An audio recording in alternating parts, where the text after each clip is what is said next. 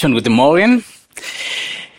Vor der Anfang meiner Predigt möchte ich euch herzlich einladen zum äh, unsere nächste internationale Gottesdienst. Die findet nächste Samstag statt mit einem besonderen Gastpredigt. Viele denken internationale Gottesdienst äh, findet in verschiedene Sprachen äh, oder alle außer Deutscher, aber nein, das ist falsch. Äh, internationale Gottesdienst äh, findet insbesondere auf deutscher Sprache statt, weil das ist die bisher die die Sprache, die die die meisten äh, internationale Leute können. Natürlich, wir bieten Übersetzung an die andere Sprache. Okay, gut, alle herzlich einladen. Äh, zurück zum Petrus. In der Tag nach dem Terroranschlägen von 11. September 2001 war das amerikanische Volk schockiert über das Geschehene. Präsident Bush erklärte den 14. September zu einem nationalen Tag des Gebets. Am selben Tag lud der Präsident der bekannten Prediger Billy Graham in die Washington National Cathedral ein, um den Land nach der Tragödie Worte der Ermutigung zuzusprechen. Es gab jedoch ein großes Problem. Es dürften keine Flüge auf amerikanisches Gebiet stattfinden, die, da die Ermittlungen des FBI dazu führten, dass kein einziges Flugzeug in der Luft sein konnte.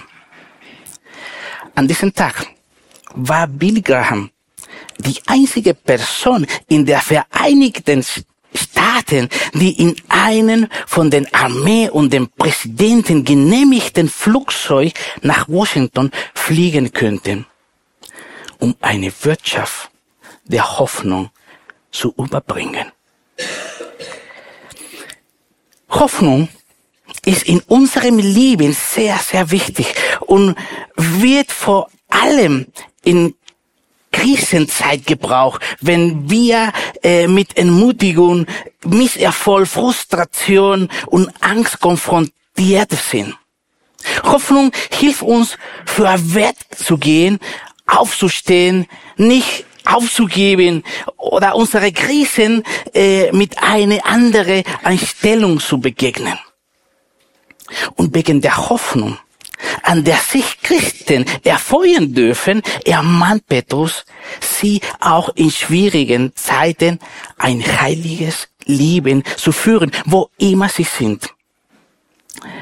Letzte Woche hat Christian uns gezeigt, wie Petrus die Christen ermahnt hat, wie sie sich den römischen äh, Reich gegenüber verhalten und unterordnen sollten in Zeiten, in denen Staat und Religion miteinander verwundet waren, war diese vor die Jünger Jesu nicht so einfach. Heute wollen wir uns damit beschäftigen, was von Christen erwarten wird, die Sklaven sind oder verheiratet sind. Ist nicht das Gleiche.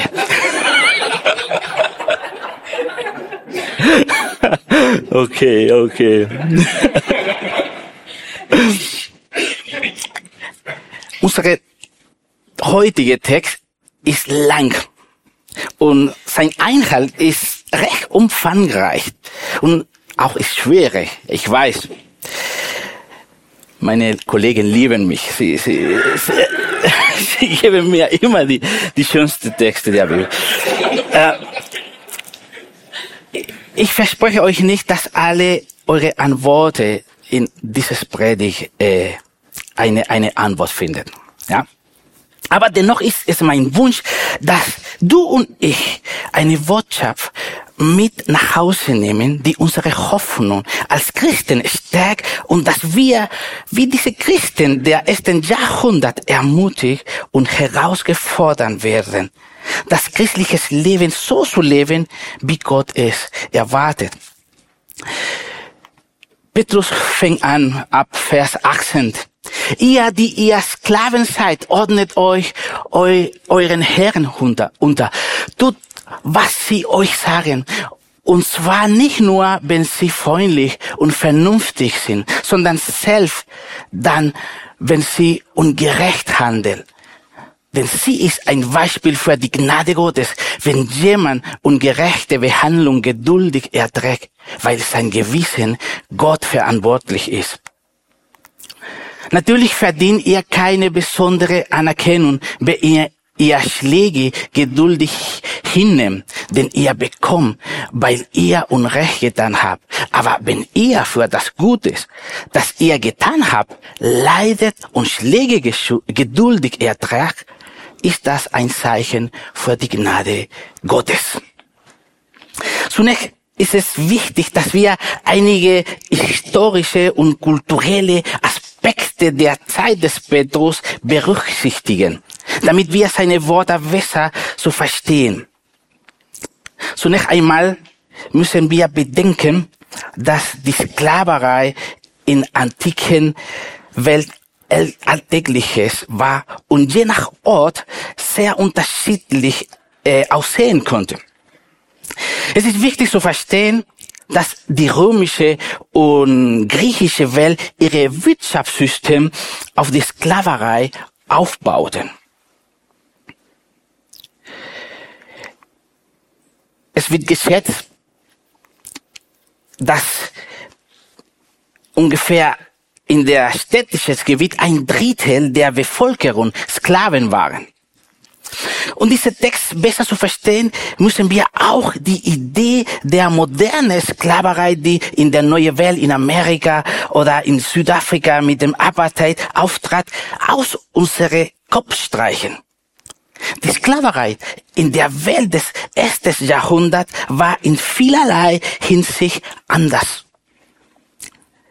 Zum Beispiel, die Sklaverei war zur Zeit des Petrus nicht für alle Sklaven ein Dauerzustand.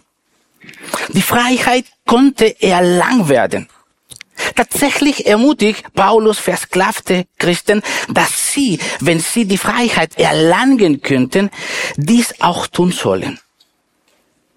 Obwohl die meisten Sklaven des Neuen Testament als Sklaven geboren wurde, weil ihre Mutter, äh, ihre Mütter Sklaven waren, entschieden sich viele dafür, Sklaven zu sein, weil es besser war als ein Leben in Armut. Außerdem konnte sie als Sklaven eines römisches Bürger, römisches Bürger werden, wenn ihnen aufgrund ihres gutes Verhalten die Freiheit gewährt wurde oder sie ihr, äh, diese durch ihre Spar Sparnisse bezahlen konnten. So ist zum Beispiel bekannt, dass der römische Kaiser Diokletian der Sohn eines Sklaves war, dem die Freiheit gewährt wurde. Die Aufgabe die, die die Sklaven äh, erfüllten, waren auch vielfältig. Sie waren nicht nur äh, für die körperliche, körperliche Arbeit bestimmt, sondern es gab Sklaven, die Lehrer, Schriftsteller, Buchhalter, Ärzte, Gerichtdiener, Sekretäre und Schiffkapitäne waren. Viele Sklaven übernahmen sehr verantwortungsvolle Aufgabe und viele von ihnen waren gewilderter als ihre Herren im ersten Jahrhundert hing die Sklaverei nicht von den Rasse oder Hautfarbe ab. Sie konnte auch ihre kulturelle und religiöse Traditionen in gleicher Weise wie freie Menschen bewahren. Aber klar, natürlich konnte das Leben eines Sklaven sehr hart sein, je nachdem, welchen Herren er, er dient. Es gab Herren, die ihre Macht missbrauchten. Manchmal bekehrten sie die Sklaven zusammen mit ihren Herren zum Christentum. Manchmal aber auch, obwohl ihren Herren sie nicht bekehrten. Und in diesem Kontext ermahnt Petrus die christlichen Sklaven unter der bestehenden Ordnung dieser Gesellschaft zu lieben und sagt ihnen auf diese Grundlage dass sie sich ihren Herren unterordnen sollen. Außerdem ermahnt er sie, freundlichen Herren den gleichen Respekt zu erweisen wie unerträgliche. Weil Gott möchte, dass die Christen Gutes tun, auch wenn dies mit Leiden verbunden ist. Hier könnte eine Frage auftauchen. Warum sagt Petrus nicht, gar nicht gegen die Sklaverei aus? Vielleicht das ist eine Frage für Hauskreise, wo wir könnten vielleicht vertiefen. Aber Petrus äh, hat äh, nicht gegen Sklaverei, obwohl er hat nicht äh, gegen Sklaverei nicht gesagt, haben sowohl er als auch Paulus gelehrt, dass es für Gott keinen Unterschied zwischen den Menschen gibt.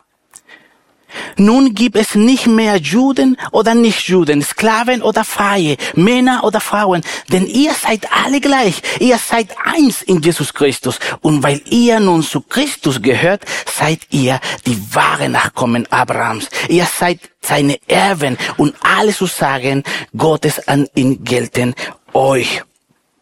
In die christlichen Gemeinde gab es alle Arten von Menschen. Freie, Sklaven, Juden, Nicht-Juden, Frauen und Männer. Und es wurde kein Unterschied gemacht zwischen den Christen.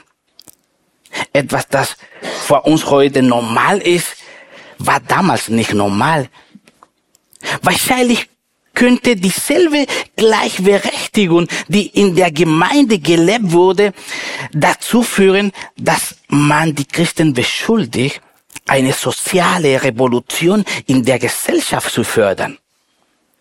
Deshalb ermahnte Petrus die Sklaven, sich ihren Herren zu unterwerfen, dass, äh, da da ansonsten die gesamte christliche Gemeinde in Misskredit bringen konnte.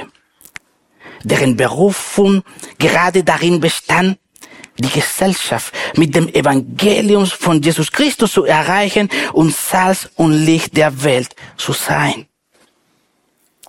Und wenn sie deswegen ungerecht behandelt wurden, so ruft Petrus sie dazu auf, in der Fußstapfen Jesus zu treten, der demütig und Gerechtigkeit und schließlich den Tod am Kreuz erlitt und vor uns das Heil zu erlangen.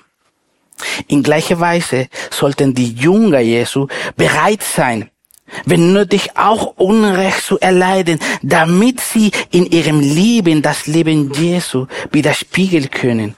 So erklärt äh, Petrus. Dieses Leiden gehört zu dem Loben, zu dem Gott euch berufen hat. Christus, der für euch litt, ist euer Vorbild, dem ihr nacheifert. Er hat nie gesündigt und nie jemanden mit seinen Worten getäuscht. Er hat sich nicht gewehrt, wenn er beschimpft wurde. Als er litt, drohte er nicht mit Vergeltung. Er überließ seine Sache Gott, der gerecht richtet. An seinem eigenen Körper hat er unsere Sünden an das Kreuz hinaufgetragen, damit wir für die Sünde tot sind und für die Gerechtigkeit lieben können. Durch seine Bünden seid ihr geheilt worden. Für, früher seid ihr umgehört wie verlorene Schafe, aber nun seid ihr zu euren Hirten zurückgekehrt, dem Beschützer eurer Sünden. Seele, sorry. Vor Petrus selbst war das nicht leicht zu verstehen. Als er zum ersten Mal hörte, dass Jesus leide und am Kreuz sterben müsste, wies Petrus seinen Meister zurecht. Aber nach seiner Reue und, und seiner Wiederherstellung änderte Petrus seine Sicht des Kreuzes völlig. Was vor Petrus einst ein Stolperstein war, bildete nun die Grundlage seiner Theologie. Die Gemeinde hat die Sklaverei in der Gesellschaft des ersten Jahrhunderts zwar nicht abgeschafft, ja. Aber das Leben in den Gemeinde war anders. Denn die Christen hatten eine eigene Identität, die sie miteinander verband. im Laufe der Zeit, als der Einfluss der Gemeinde wuchs, legte die Christentum die Grundlage für die westliche Gesellschaft, wie wir heute sehen können. Viele denken, dass dieser Abschnitt für unsere Zeit irrelevant ist, weil sich unsere kulturelle Realität so sehr von der damaligen unterscheidet. Ich denke jedoch, dass es mindestens zwei Prinzipien gibt, die für uns heute als Christen noch relevant sind. Das erste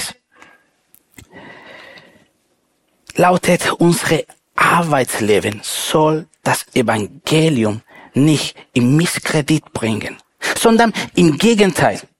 Wir sollen in unserer Arbeit ein heiliges Leben führen. Laut Petrus sollte unser Verhalten von dem Wunsch geprägt sein, in all unsere soziale Beziehungen den Willen Gottes zu tun. Und das schließt unsere Arbeitsleben mit ein. Das bedeutet, dass unser Verhalten bei der Arbeit übereinstimmen muss mit den Verpflichtungen und Aufgaben, die wir von unseren Vorgesetzten übernommen haben, unabhängig von dem persönlichen Charakter äh, unserer Vorgesetzten. Denn wenn wir die Verpflichtungen, die wir eingegangen sind, nicht einhalten, erweisen wir dem Evangelium einen schlechten Dienst in der Arbeitswelt sollten wir Christen nicht in erster Linie für den Erfolg unserer Arbeit bekannt sein, sondern für unsere Fleiß und Sorgfalt beim Arbeiten, für unsere freuliche Umgang, für unsere Loyalität, Ehrlichkeit und Fairness sowie für die Werte, die wir vertreten. Natürlich ist es legitim, legitim nach einer besseren Position und eine Gehaltserhöhung zu streben. Aber das sollte nicht die christliche Tugenden in uns überschatten. Und das zweite Prinzip ist ein Leben orientiert am Kreuz. Petrus zeigt uns, dass es einen zweiten Weg gibt, den wir wählen können, und diese Weg ergibt sich auf dem Beispiel Christi. In einer Welt, in der Streitigkeit an der Tagesordnung sind und in der Recht, in der die Rechte des Einzelnen zu Besessenheit geworden sind, ist es für uns schwer zu verstehen, dass es manchmal besser ist, auf unsere Rechte zu verzichten und Ungerechtigkeit zu ertragen.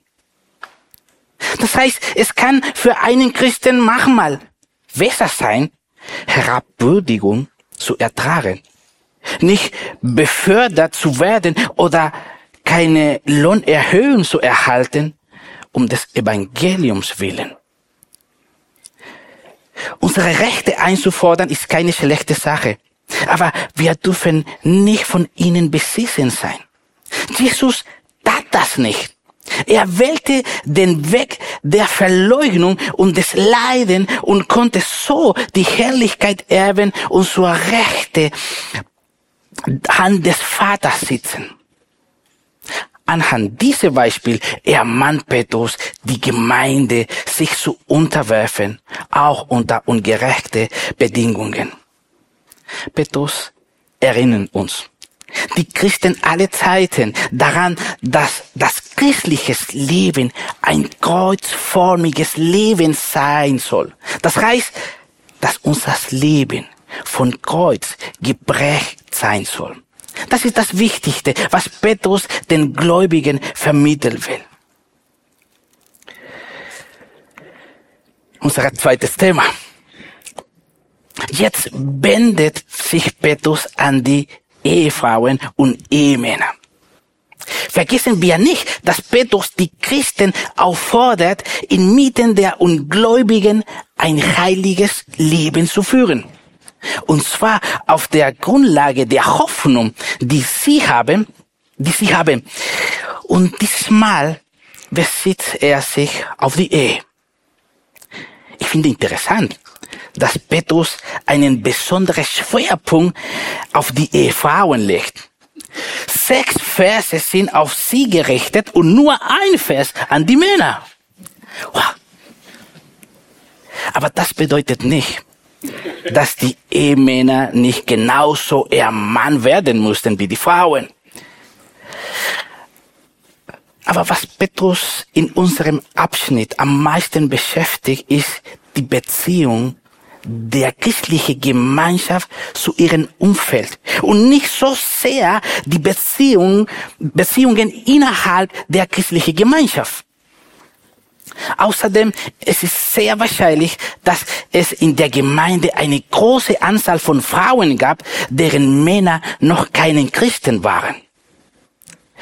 So wie es vor Christen notwendig war, sich der römischen Autorität zu unterwerfen und vor Sklaven sich ihren Herren zu unterwerfen, auch Petrus, auf äh, äh, auch wenn wir, äh, wenn sie nicht christlich oder nicht einmal freundlich waren, so findet Petrus es wichtig, dass sich die Ehefrauen ihren Männern unterordnen.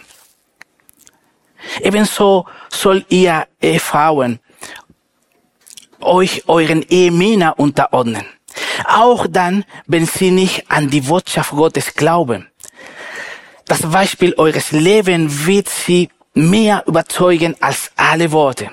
Sie werden für Gott gewonnen werden, wenn sie sehen, wie ihr vorbildlich und in Ehrfurcht vor Gott lebt.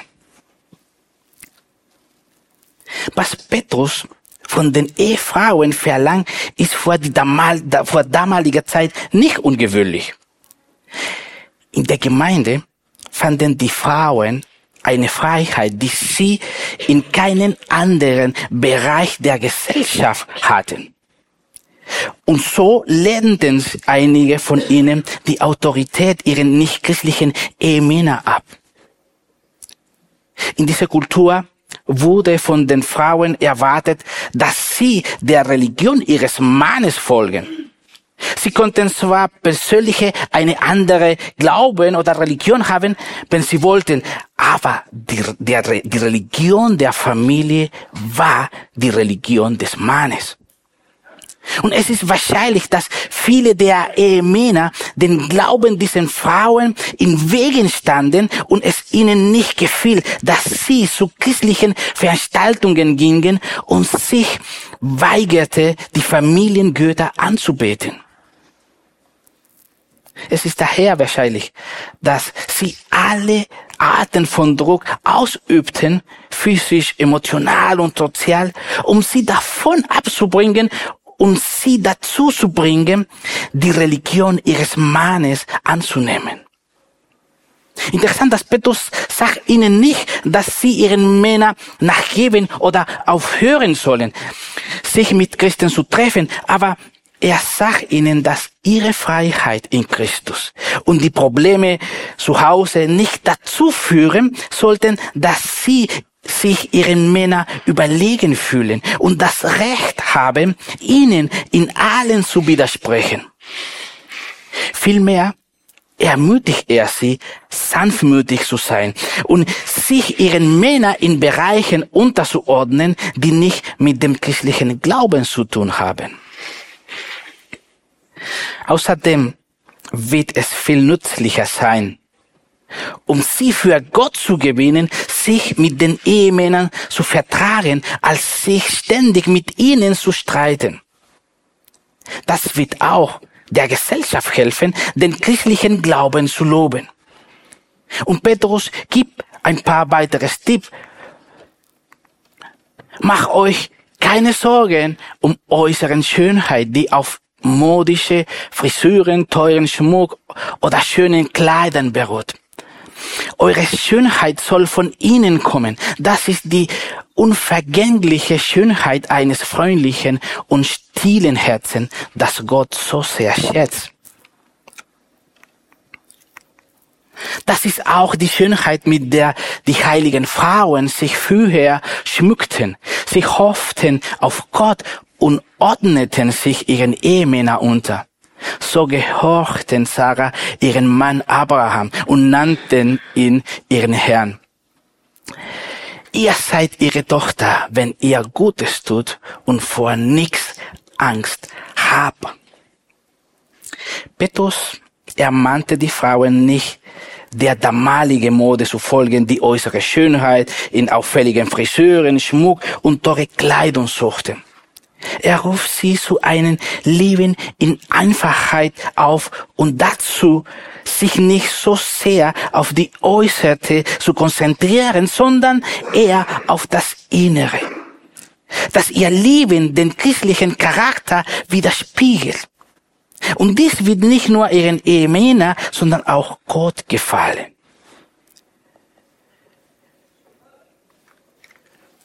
Und jetzt Petrus wendet an die Männer. Ebenso gilt für euch Männer. Euer Verhalten gegenüber euren Frauen soll von Achtung geprägt sein. Begegnet ihnen verständnisvoll, denn sie sind die Schwächeren. Und vergesst nicht, dass sie wie ihr das ewige Leben von Gott geschenkt bekommen, damit eure Gebete nicht vergeblich sind. Bei den christlichen Ehemännern setzt Petrus daraus, dass ihre Frauen ebenfalls Christen sind. Denn in jener Kultur war es selbstverständlich, dass wenn ein Hausherr seine Religion wechselte, seine Frau, seine Diener und die Kinder ihm folgen würden. Aber dies bedeutet jedoch nicht, dass seine Beziehung zu seiner Frau und seiner Familie unverändert blieb. Es gab auch Bereiche, in denen sich der Ehemann unterordnen müsste. Petrus ermahnt die Ehemänner, ihren Frauen gegenüber verständnisvoll zu sein und sie mit Respekt zu behandeln. Es ist interessant, dass im, Grieche, im griechischen Text das Verb synoikeo, das hier zur Beschreibung des Ehelebens verwendet wird, im Besonderen zur Bezeichnung der Sexualität in der Ehe benutzt wird. Sicherlich besorgt sich Petrus auf diese Aspekte der Ehe, aber es ist nicht nur auf diesen Bereich beschränkt. Verständnis für eure Fra äh, für euren Frauen bedeutet, dass Männer ein persönliches Interesse, Interesse an ihren Frauen haben sollten und Verständnis zeigen. Sei es im Bereich der Sexualität oder in jedem anderen Bereich der Ehe. Dies wird sicherlich zu einen respektvollen Beziehungen führen. Respekt sollte eine Eigenschaften der Männer im Umgang mit ihren Frauen sein. Sowohl in Wort und als auch in Taten. Und das war sehr notwendig, denn die Ehefrauen waren der verletzlich, verletzlichere Geschlecht.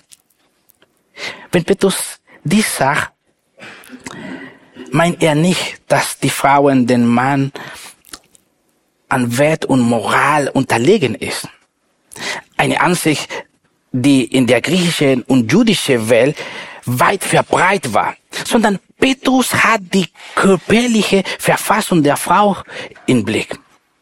Es war leider relativ normal damals, dass die Ehemann seine Frau körperlich und sexuell missbrauchte oder sie aufgrund seiner sozialen Macht, zu der auch die Möglichkeit der Scheidung gehörte, emotional missbrauchte.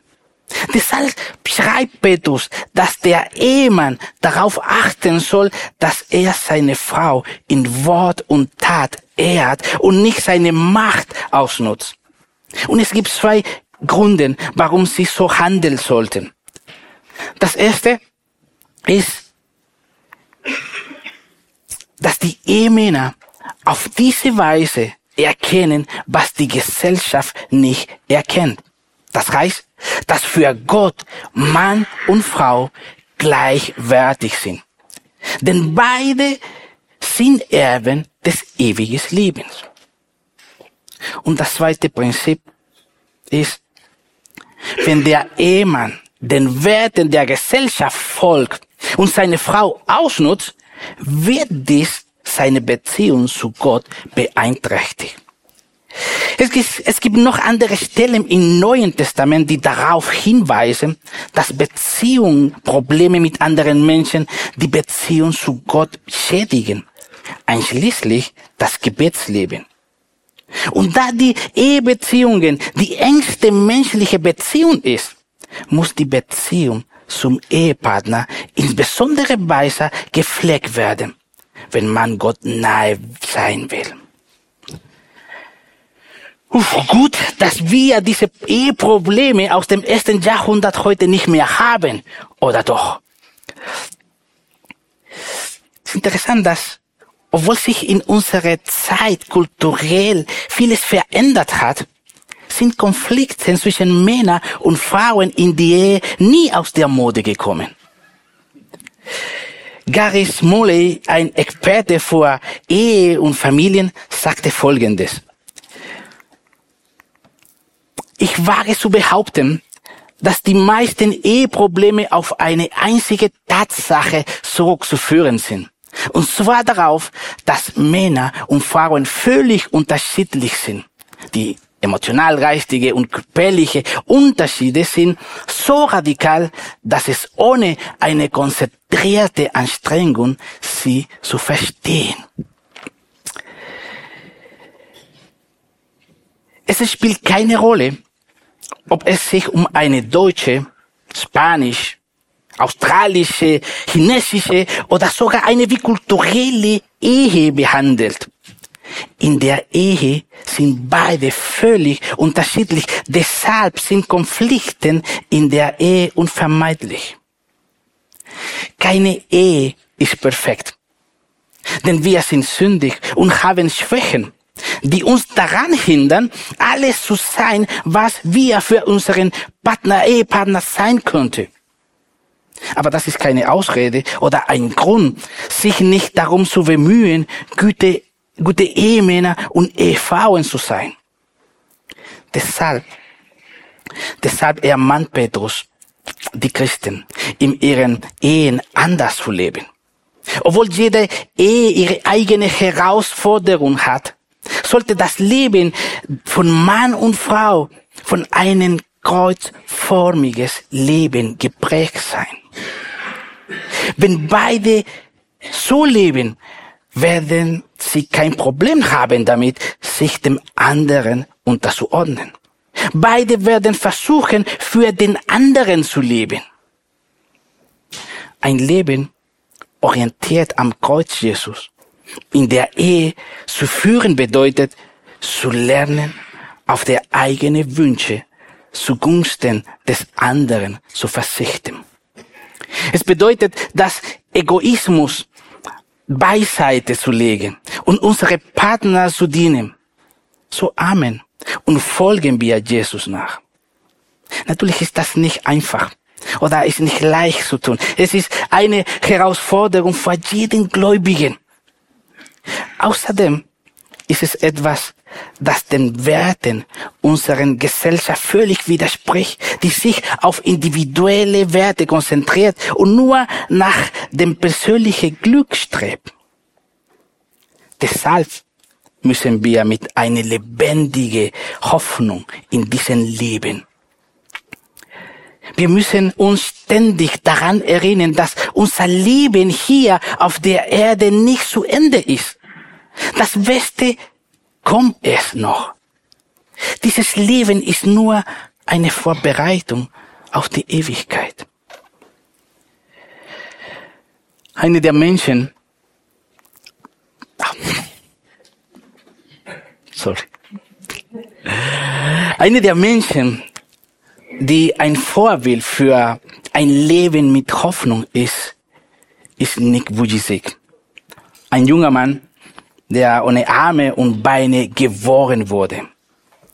Als Teenager machte er eine schwere Krise durch. Doch er lernte durch den Glauben an Gott seine Grenze zu akzeptieren und Gottes Pläne für ihn zu entdecken. Und obwohl er behauptet, dass er das Leben genießt und dass es viele Dinge gibt, die er noch tun möchte, liegt seine Hoffnung jenseits dieses Leben.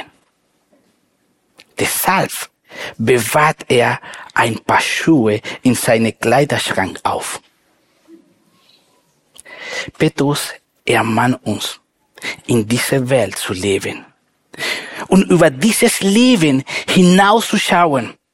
Das wird uns helfen, in der Fußstapfen unseres Meisters zu treten. Wir werden ermutigt und gestärkt, nicht aufzugeben und und das unterwerfen auf unsere Stolz und unsere Selbstbezogenheit zu verzichten. Amen.